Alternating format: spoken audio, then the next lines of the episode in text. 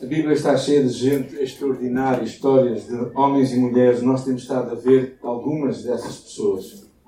Temos estado a conhecer. Uh, pessoas que verdadeiramente perceberam que não era ser rico, necessariamente, ser influente, ter muita educação, somente com esses, com esses critérios, mas pessoas, judeus e não judeus, homens e mulheres, que decidiram aprender a confiar em Deus. E Ruth é uma dessas pessoas, uma moabita, que decide recomeçar sem recursos nenhums, uh, sem amigos, uma terra completamente estranha para ela. E em vez de decidir ficar amarga e, e, e ficar presa no passado, ela decide avançar na sua vida. Ainda que o passado não tenha sorrido, a vida não seja a sorrir muito, ela perdeu o marido e viveu com a sua sogra que tinha perdido os filhos e o marido, ela mesmo assim ela decidiu viver uma vida extraordinária. Eu louvo a Deus pessoas assim, pessoas que nos dão tantas lições para nós. E eh, nós já falámos algumas coisas que eu não, não vou repetir, mas algumas coisas que fizemos logo na primeira mensagem foi pensar para onde é que nós estamos a levar a nossa vida. Porque não podemos chegar a um destino bom se estamos a fazer uma escolha errada hoje. Ou seja, se estás a caminhar numa direção errada, não esperes chegar ao destino certo. E por isso é importante fazermos este pensamento. Fazemos o pensamento também qual é a nossa imagem de Deus. Quem é Deus para ti, verdadeiramente? Se Deus é o responsável por todo o mal que nos acontece, ou se encontramos em Deus o El Shaddai, o Todo-Poderoso, aquilo que pode mudar a nossa história. E no, no, no, primeiro capítulo nós percebemos que houve ali um, uma pequena brechazinha na vida de Noemi, quando ela disse o Deus Todo-Poderoso. E de repente tudo mudou.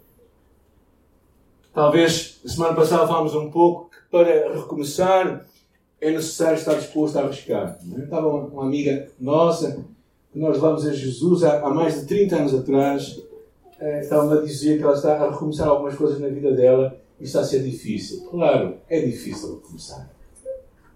Não é fácil recomeçar. Mas Ruth recomeçou e, e, e como eu dizia a semana passada, né, é, o nosso lema dos comandos, que era a sorte persegue os audazes, é, que também a sorte lhe apareceu. É interessante ela a sorte, por sorte, mas não era por sorte, por divinamente dirigida foi ao lugar onde Deus a tinha, tinha o seu futuro para ela. E, e a ideia de que nós, quando Boacha percebeu dela, ele perguntou: quem é esta mulher? Esta mulher é aquela que cuidou da sua sogra e veio para aquele lugar. Então ela, ela colheu aquilo que recebeu. Se tu conseguires pôr na tua mente que tudo o que tu vais colher, tu vais receber, então tu vais fazer, vais mudar se calhar a tua vida em algumas coisas. Quer pelas coisas boas, quer pelas coisas más. Há muitos de nós que pensam que podem semear coisas más e colher coisas boas. Não funciona assim. A vida tem esta lei e esta lei não muda. E se calhar, ao pensar em pessoas extraordinárias, quem é que te vem à tua mente? Sem ser da Bíblia, sem ser da Bíblia.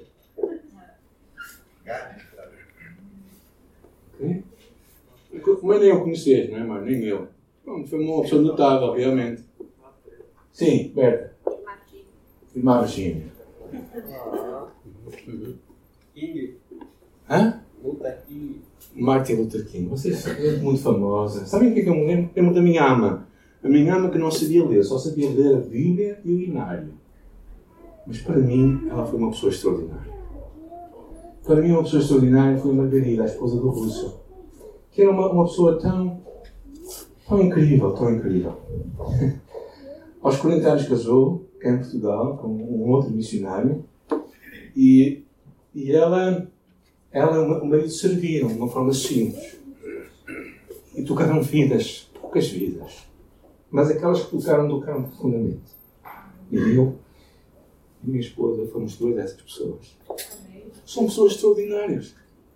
Ser gente extraordinária não é fazer grandes coisas, como aquelas que vocês fizeram, que realmente são pessoas extraordinárias. Mas as pessoas extraordinárias que tu e eu conhecemos, se calhar são pessoas que tu a história, tornam extraordinárias por quê? Por aquilo que elas são. Não só por aquilo que elas fazem. O seu caráter precede as suas ações. Isso é o que nós falamos no nosso curso de liderazgo. E poderia falar de outras pessoas assim. Pessoas que eu me lembro que eu vejo que são extraordinárias porque viveram, viveram vidas extraordinárias. E o que é que torna este homem, esta mulher extraordinária? Eu queria ver convosco, muito rapidamente, vai ser uma, uma corrida. Algumas coisas. Para que se tu e eu quisermos ser extraordinários, eu acho que poderemos ter aqui algumas dicas. Primeira coisa, integridade. Integridade, que significa, pelo dicionário, uma palavra latina quer dizer estar inteiro ou seja, sem nada para apontar. Uma pessoa que, que é íntegro mesmo nas escondidas. Porque o segredo mais secreto aqui na Terra é um escândalo nos céus. Agora, integridade é esta ideia de nós fazermos o que é certo quando ninguém está a ver. Certo? E é interessante a palavra lá no livro de Ruth que diz: Havendo, pois, Boaz comido e bebido, estando já o seu coração alegre. O que é que isto significa? Tocado. E bem tocado, não é? Ele tinha bebido um bom vinho. Ele estava bem animado naquele dia. É, e ele, ele deitou-se ao pé de um monte de grãos. E então ela veio de manchinho, Ruth. Agora não vou estar a explicar toda a cultura de então, mas ela se deitou aos pés dele sucedeu pela meia-noite, o homem estremeceu. Acordou do primeiro sono. Eu acordo mais ou menos a uma da manhã. E, e olhou e viu que uma mulher estava aos seus pés. É, gente. Boaz tinha uma série de boas desculpas aqui para perder a cabeça. Agora não tinha cabeça. Tinha bebido um pouco demais. Por isso tinha toda a oportunidade e a desculpa para fazer aquilo que não deveria fazer. Mas é interessante que ele, ele foi íntegro. Ele foi íntegro. E às vezes nós não percebemos como as pessoas nos conhecem. Uma vez eu e a minha esposa estávamos em Loré de Almar, que é lá do outro lado, para lá de Barcelona. Os dois a beber uns copos, eu e ela. Mas era só um copinho, não eram uns copos. E, e, e, notamos que havia uma fala em português de alguém que vivia aqui ao nosso lado, aqui no Alto da Maia conta-se a história de um, certo, um, um pastor de uma igreja que, que, estava numa viagem internacional, naquela altura em que as bebidas eram servidas gratuitamente. Alguém se lembra desses tempos?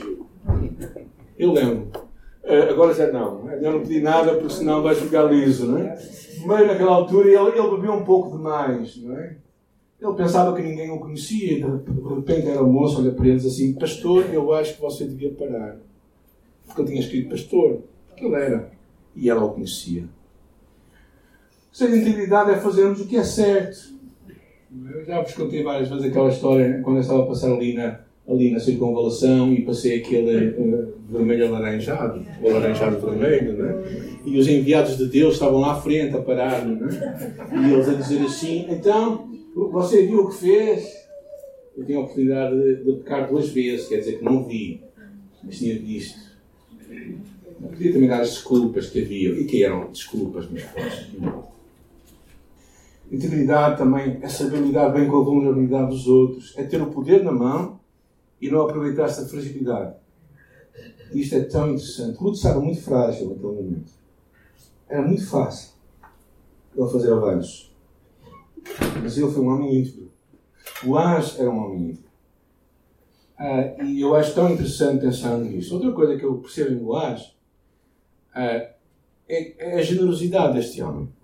A generosidade dele é muito interessante, porque diz: E levantando-se ela a colher, Boaz deu ordem aos seus moços, dizendo: Até entre as gavelas deixai a colher e não a censureis, e deixai cair alguns punhados e deixai-os ficar, para que escolha e não a repreendais. Esteve ela apanhando naquele campo até à tarde, e debulhou, apanhou, e foi quase um efã de cevada.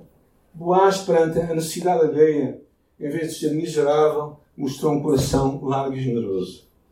Ser generoso significa ter um coração hospitaleiro, aprender a receber bem, a fazer o bem para os outros e usar o que nós temos, dinheiro, influência, poder, o que quer que seja para abençoar.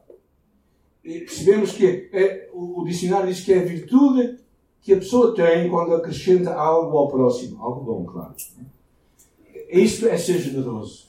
é nós acrescentarmos à vida dos outros, não é? E sabemos que Jesus é tão claro na sua mensagem acerca deste assunto, não é? Que, que fala que um dia, não é? Diz, conta aquela história do rei que dirá à sua direita: Vinde, benditos do Pai, possui por herança o que está preparado desde a fundação do mundo, porque tive fome e deste-me de comer, tive sede e deste-me de beber. Esta ideia de nós olharmos, sermos generosos para com a necessidade do próximo e abençoarmos. É interessante o livro de Hebreus que diz eh, não vos esqueçais da hospitalidade, porque por ela alguns, não sabendo, hospedaram anjos. Muitos já me hospedaram a mim, que eu sou um anjo, mas eu possivelmente também já terei feito isto. Não é? Ou seja, nós abençoarmos pessoas, abençoarmos, ofertarmos com generosidade. Uh, Provérbios 3 diz: Honra o Senhor com os teus bens e com a substância de tudo o que tu possuis. Não é com um bocadinho, é com substância. E vemos que este homem, Boaz, era um homem generoso. Eu acho isto muito interessante na vida deste homem, porque tantas vezes não é o poder ou a riqueza não servia à generosidade, mas vemos neste homem isto e muitas outras virtudes. Na verdade, uma coisa que percebemos neste homem também é este: é um homem leal e honesto. É um homem que não vai por atalhos, é um homem que faz tudo direitinho. Boaz chegou à porta, sentou-se ali, e eis que o remidor de que Boaz tinha falado ia passando e disse ao fulano, vem cá, senta-te aqui. E desviou-se para ali e assentou-se. E tomou dez homens dos anciãos da cidade e disse, assentai-vos aqui, e se assentaram. E disse ao remidor, aquela parte da terra que foi de Elimelech, nosso irmão, Noemi, que tornou da terra dos Moabitas, está vendendo. Ou seja, ele sabia que havia a situação de Noemi que estava muito frágil e havia alguém à sua frente na possibilidade de comprar aquilo que era de Noemi através de Elimelech. E ele, e, e, também, ao fazer isso, também iria ganhar, desculpem a, a, expressão assim, mas ia ganhar uma prenda, que era a mulher também. Aquilo vinha por vinha, vinha, vinha atrelado, não é? Porque o que ele comprasse ia levar tudo. E na verdade, quando acontece isto, é, é, muito interessante, porque ele decidiu fazer as coisas certas. Não andou a esconder e fazer as coisas às escondidas, mas ali abertamente decidiu fazer o negócio. Para saber se realmente ele seria ou não o remidor, seria aquele que iria ficar com aquilo. Porque ele acreditava na provisão de Deus, eu acredito. Ele tinha esta visão de Deus. E ele vê-se claramente um temor a Deus neste homem. Boaz faz tudo às claras, traz testemunhas, não tenta manipular, não tenta fazer as coisas às escondidas para atingir os seus propósitos. Ele é honesto, ele é leal, assume compromissos e não, tenta, não tem margem escondida. Já vos contei muitas vezes aquela história daquela jovem que falou com um homem sábio e lhe perguntou, lhe perguntou, pediu um conselho. E aquele homem lhe disse: Olha, ele disse assim: Olha, se tu não fosses apanhado se tu, ninguém fosse prejudicado, se ninguém perdesse nada, tu mentirias por 10 mil euros? O jovem pensou um pouco, disse assim, bem, se ninguém fosse prejudicado, se... então eu iria mentir por 10 mil euros. Mas ele disse, então outra pergunta. E se, e se tu ganhasses 10 euros, tu mentirias por 10 euros? Eu disse, não, nem pensar, uma coisa dessa. Pois eu só queria saber qual era o teu preço. A lealdade e a honestidade é, é transversal em tudo estamos dispostos a perder. Até um tempo atrás, eu e a minha esposa estávamos em Peniche. E quem vai a Peniche sabe que o vento lá naquela. lá às vezes venta mesmo. Não é? Estamos a estacionar o carro, de repente abrir a porta, o carro, a porta avançou. E bateu no carro ao lado. Já estava velho, já estava estragado. E ninguém viu. Nós por acaso vimos, nós vimos. E Deus viu. Pronto, custou 50 euros, mas deixou o meu coração descansado. Porque eu depois tive que refutar para a pessoa, não é? Deixei um, um papel e ele para mim. É interessante, é, e o que vemos também neste homem é este assumir publicamente os seus compromissos. É? Ele traz. Há aqui uma linguagem jurídica muito interessante. É? Há aqui uma, uma relação de compra e venda. E, uh, e o que acontece uh, é que Boaz quis tornar aquilo público. Quis que toda a gente visse. Toda a gente fosse testemunha. Uh, ele não junta os trapos dele e da Ruth também e, e se juntam? Não. Eles casam publicamente, mostram que estavam comprometidos um com o outro. E, e, uma das coisas que eu quero falar, algumas coisas que nós temos que ser públicos, uma delas é o casamento. Deixará o homem seu pai e sua mãe se humilhar e se unirá à sua mulher e serão os dois uma só carne. Isto foi dado antes da queda do homem. Foi o primeiro mandamento em que Deus pensou que seria a família, o casamento.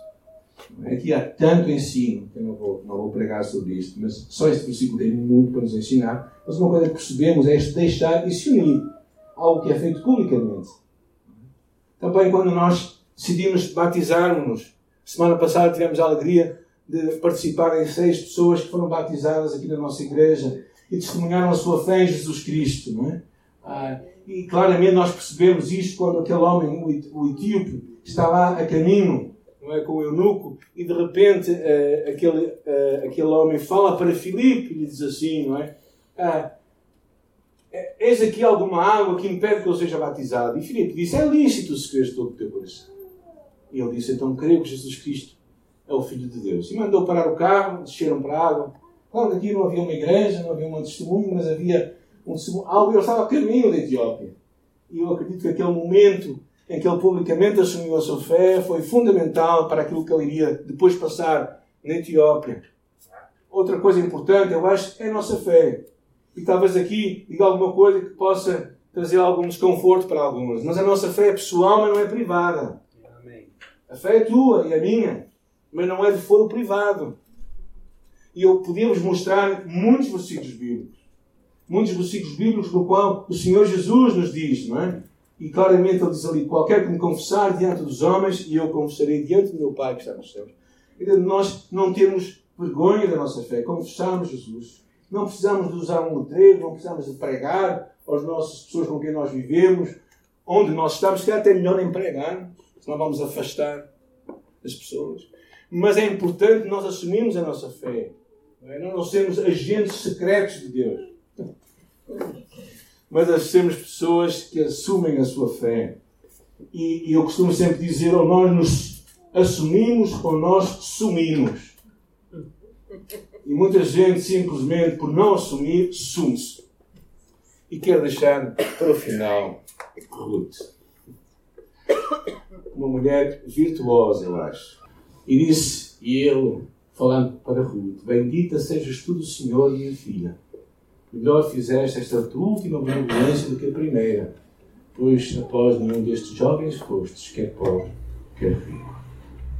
Boaz reconhecem Ruth, e falámos isso também a semana passada, e no primeiro, a semana passada falámos um pouco mais disso, também na primeira mensagem nós falámos, alguém com espíritos diferentes, alguém disposto a não abandonar a sua sorte, mas antes a cuidar dela, mesmo comprometendo o seu futuro mesmo numa situação vulnerável, ela não se entrega à vida. Ela, ela controla a sua vida. Ela tem valores. Ela não compromete aquilo que acredita, porque a vida lhe corre mal. Ela é uma mulher de caráter. Ela é uma mulher de Deus. E é interessante o que ela diz. E ela diz: Sou Ruth, tua serva. Um pouco antes de ele falar isto. Estende, pois, a tua capa sobre a tua serva, porque tu és meu remidor ela não tem uma postura altiva, amoral. Mas o que lemos aqui é o relato de duas pessoas que se amam, fazem as coisas bem, que esperam o tempo certo para casar e antes de casar, como se diz lá em casa, não queimam etapas. Ou seja, fazem as coisas no tempo correto. E por isso nos deixa este legado. Pessoas que vivem uma fé, sabem que o legado que deixam não é um legado material, é um legado espiritual. Um legado que vai perdurar depois da sua vida. Havia tanto para falar sobre estas duas pessoas, não é? Tanto. Leiam o livro de Ruth, deixem que o Senhor fale a vossa vida. Tanto para aprender ali. Ruth e Boaz nunca imaginariam que deles haveria de nascer o futuro rei de Israel, David. De David haveria nascer o Senhor Jesus Cristo. E é simplesmente incrível. Porque, na verdade, tu e eu não vamos determinar o nosso futuro. Nenhum de nós faz isto. Mas acredito que fazendo boas escolhas, fazendo boas escolhas, vivendo uma vida piedosa, iremos semear bênçãos e bênçãos escolheremos. Iremos deixar um legado que perdurará depois da nossa partida aqui da Terra. E eu acredito também que teremos assim uma vida extraordinária. Uma vida que será lembrada depois. Por causa do que nós fizemos, se calhar nem tanto, mas por causa das pessoas extraordinárias que nós conseguimos ser pelo poder do Evangelho e do Espírito Santo em cada um de nós. O Evangelho tem que mudar a nossa vida. O Evangelho não nos leva só para o céu. O Evangelho leva-nos a viver uma vida piedosa aqui na Terra. Porque se o Evangelho não faz isso, então é um Evangelho muito fraco, muito pequeno. Eu acredito que Deus, neste lugar, tem homens e mulheres que têm vidas extraordinárias. E homens e mulheres que vão marcar a próxima geração para serem lembrados por quem eles foram e o que deixaram de valor eterno